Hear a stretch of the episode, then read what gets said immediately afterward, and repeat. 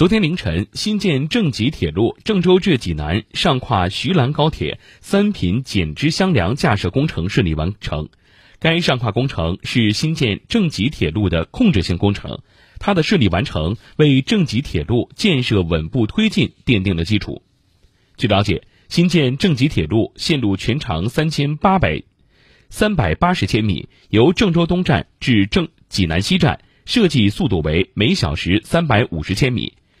届时，郑州到济南的铁路列车运行时间将由现在的七小时缩短至两小时左右。对促进经济社会发展和便利群众出行具有重要意义。